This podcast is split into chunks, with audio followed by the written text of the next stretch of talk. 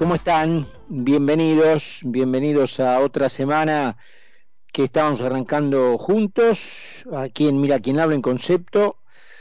Eh, vamos hasta las 8 de la noche en la Argentina, eh, en Buenos Aires ahora hay 12 grados y medio, pasaron dos minutos desde las 7 de la tarde y mm, estamos arrancando una semana luego de un fin de semana de esos típicamente memorables de la Argentina, ¿no es cierto? Que cuando uno hace visión retrospectiva, bueno, los anota, ¿no es cierto?, como salientes en una historia francamente desopilante de un país increíble, inenarrable.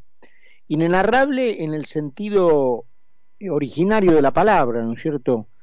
País que no puede ser narrado o que si te propones narrárselo a alguien, no te lo cree o es muy difícil encontrar palabras para explicárselo a alguien, especialmente fuera del país, eh, modo tal que eh, allí las palabras cobran su significado original, ¿no? Inexplicable, inenarrable. Lo que ocurrió este, este fin de semana detrás de la muerte anunciada de Martín Guzmán como ministro de Economía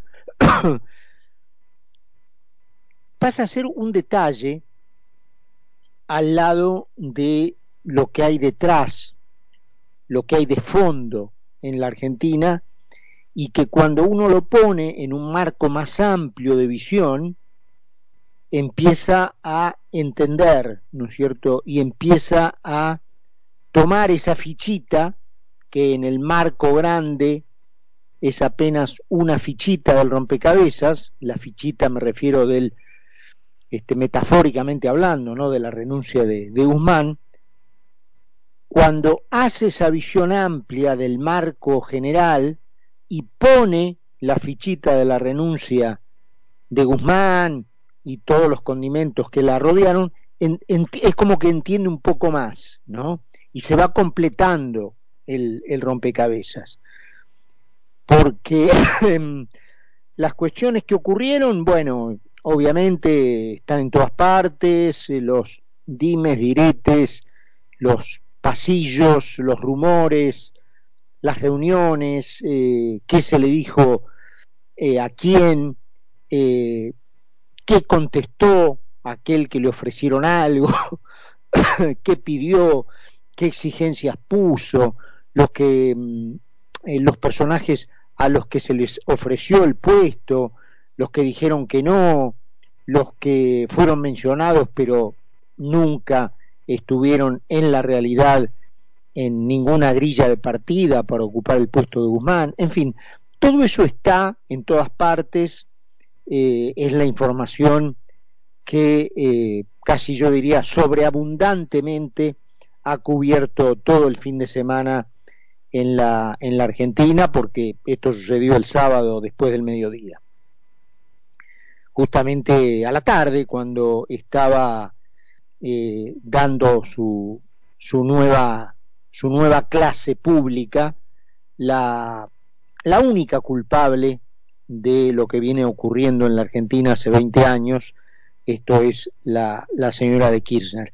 La culpable eh, en primera persona desde hace 15 años y la culpable hereditaria, ¿no es cierto?, que llevó adelante lo que ya estaba en los genes de su marido y que habían eh, impuesto con éxito en una provincia remota, eh, poco importante porque ellos la transformaron en poco importante, porque por todo lo demás, por todo su potencial, debería ser una potencia, ¿no es cierto?, por su potencial pesquero, minero, petrolífero, eh, turístico, en fin, debería ser una potencia y no sé, este, como California, ¿no? Si fuera un país autónomo y la Argentina un país como la gente, eh, Santa Cruz estaría entreverada entre los primeros productos brutos internos del mundo, ¿no? Porque por potencial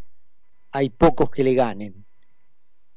Pero bueno, los Kirchner y por supuesto varias administraciones eh, peronistas anteriores que no llegaron a semejante desastre, pero que estuvieron en línea, la postraron en lo que todo el mundo conoce hoy de Santa Cruz, un gran rancherío eh, achaparrado, chato, sin futuro, vacío, sin perspectiva, sin horizonte.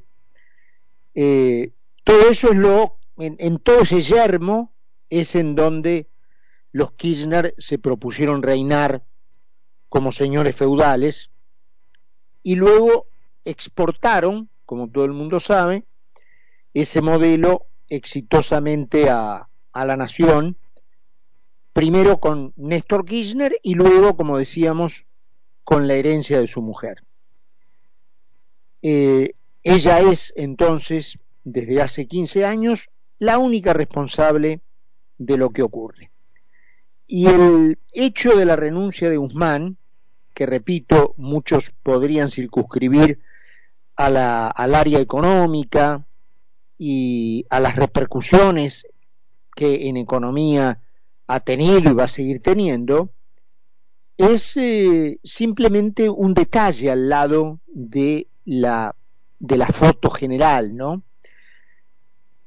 Hoy, para decir minucias, porque al lado del fondo, la, cómo recibió el dólar a la señora Betakis es una minucia. Pero bueno, la recibió con un incremento de 18%, con un spread de 30 pesos, entre la punta vendedora y compradora, todo sinónimo de la desconfianza, ¿no?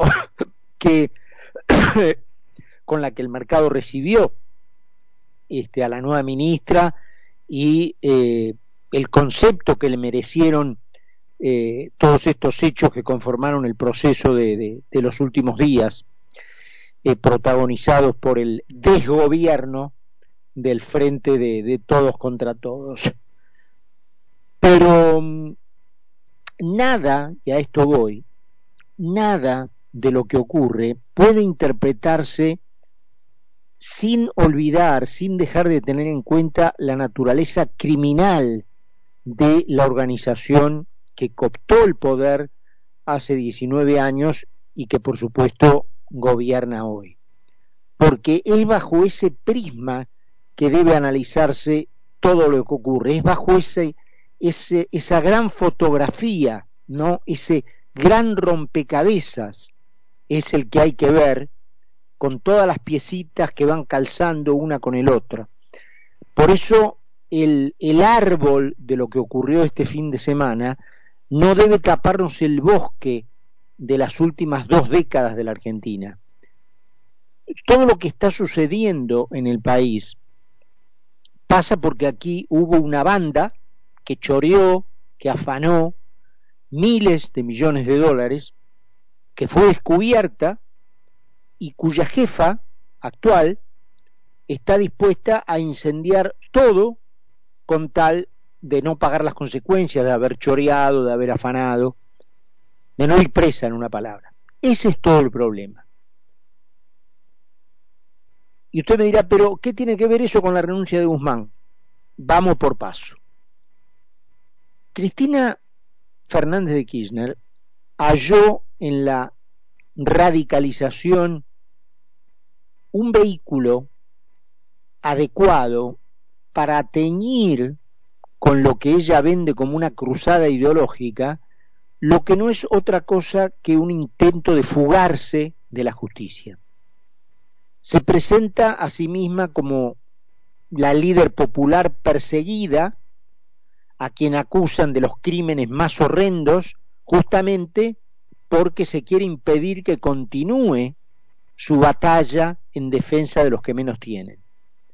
Y mientras tanto, los que menos tienen cada día están peor, fruto justamente de las políticas obtusas que ella misma impulsa para conquistar un supuesto sentimiento nacional y popular que la cobije, que la rope, que la cuide y que la ponga a salvo de las rejas. Parte de estas ideas tienen que ver en lo exterior con una determinada alineación de la Argentina en el mundo y en lo interior con la aplicación interna de recetas que contradigan la modernidad afluente del liberalismo. En la base del razonamiento de Kirchner está la siguiente especulación. La única posibilidad que tengo de salvarme de la cárcel es que los jueces ignoren la abundante evidencia acumulada en mi contra, en varias causas, y que por no atreverse a condenar a alguien a quien la gente vota, me dejen libre. Esa es la única posibilidad que yo tengo. Por lo tanto, toda su estrategia consiste en develar qué discurso político concita el mayor apoyo popular para encontrar allí el salvoconducto de su libertad. En esa búsqueda, Cristina Fernández de Kirchner ha identificado,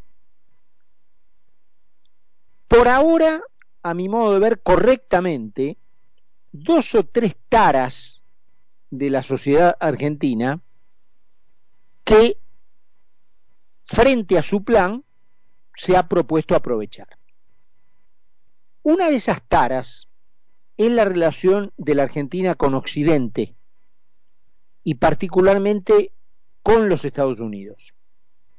La vicepresidente identificó una mayoritaria desconfianza oposición o directamente envidia y resentimiento de una porción importante de argentinos contra todo aquello que esté identificado o influido fuertemente por la cultura anglosajona. Por lo tanto, una beta importante de su discurso político tiene que ver con construir alianzas con países que denuesten a Estados Unidos y lo que Estados Unidos representa en el mundo.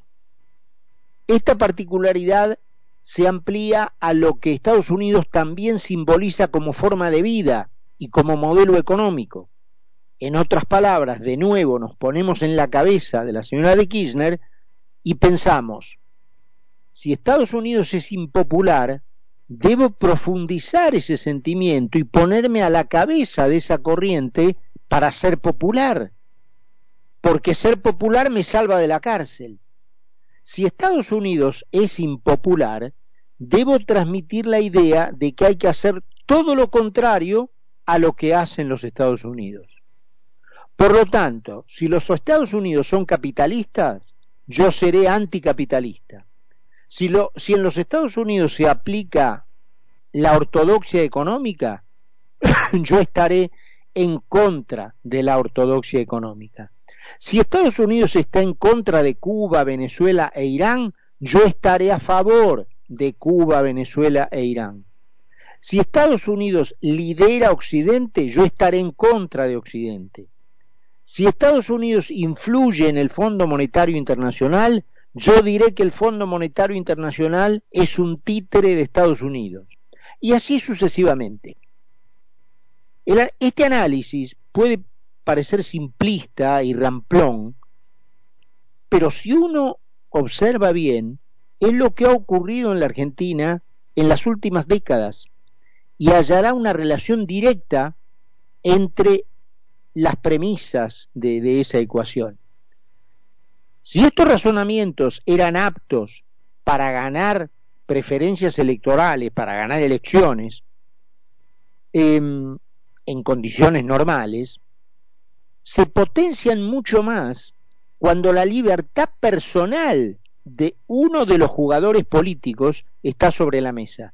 Y mucho más cuando ese jugador político presenta rasgos psicológicos particulares, como es el caso de la señora de Kirchner. Las causas judiciales que pesan sobre la cabeza de la expresidente son muy graves y la prueba reunida en su contra es contundente. Ella ensayó distintas estrategias con un denominador común, considerar, considerarse víctima de la justicia de los ricos, oligarca, gorila, pro-yanqui, que me persigue con el lawfare porque yo defiendo a los pobres, porque yo defiendo lo nacional y popular. Ese es el argumento central de su defensa. Para que ese argumento pueda seguir sosteniéndose, es fundamental que el, apoyo popular no decaiga. Y para que no decaiga es necesario decodificar qué le gusta a ese colectivo, qué le gusta escuchar a ese colectivo. Y esa decodificación cristinista llegó a la conclusión de que una mayoría aún electoralmente decisiva en la Argentina, ojalá que esto cambie, yo creo que está cambiando a poco, pero creo que todavía es electoralmente decisiva, le gustan escuchar las siguientes ideas, algunas de ellas, ¿no es cierto? No vamos acá a hacer un listado completo, algunas de ellas. Primero, que es posible vivir mejor por la vía de expropiar la riqueza que generan otros. Que si no es posible arrancarle esa riqueza a las manos de los dueños por la vía impositiva, un buen camino puede ser la expropiación o la confiscación o la nacionalización. Otra idea es que el mérito o el esfuerzo no tiene ninguna relación con el bienestar personal. Otra es que cada necesidad se transforma en una obligación de satisfacción por parte del Estado, de satisfacer esa necesidad. Otra es que la satisfacción de las necesidades pueda efectivizarse por la vía de imprimir billetes y repartirlos. Otra idea es que quien defienda alguna noción de orden económico en realidad esconde una postura elitista de un país para pocos. Otra idea, y con esto ya cerramos, es que en la Argentina hay gente que vive mal porque hay otra gente que vive muy bien. Estas ideas todavía, nos guste o no, endulzan los oídos de muchos argentinos. Y la señora Kirchner las ha decodificado. En este marco es en el que deben analizarse los últimos acontecimientos del fin de semana. La elección de Silvina Betakis no es casual, adherente de Cuba y de su régimen, allí aparecen sus propios tweets que la delatan, reclamante de la libertad de Milagro Sala, responsable de la pésima administración económica que fundió a la provincia de Buenos Aires entre 2011 y 2015, la nueva ministra forma parte de una polea de transmisión de las ideas que Cristina Kirchner eh, cree que le pueden garantizar la libertad.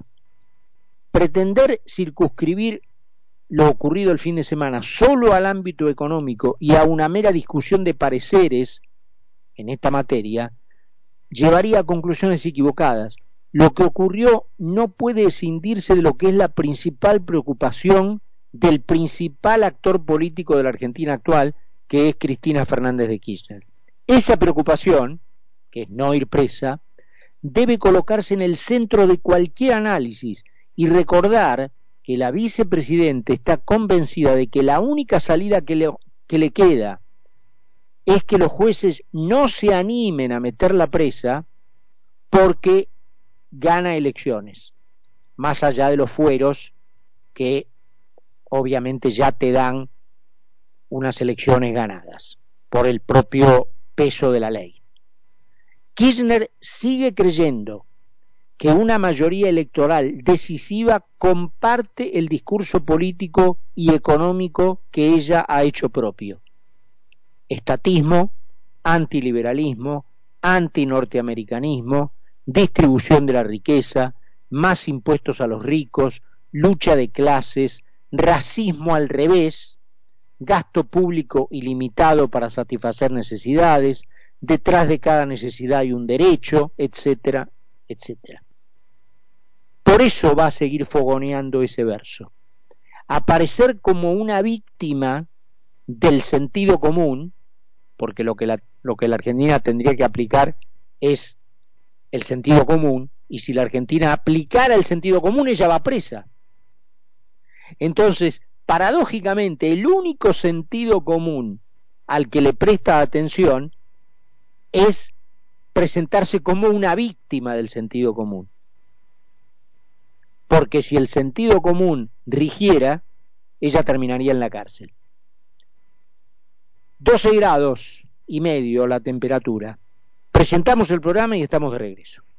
Seguí con nosotros en Mira quién habla. Mira quién habla. Mira quién habla. Mira quién habla.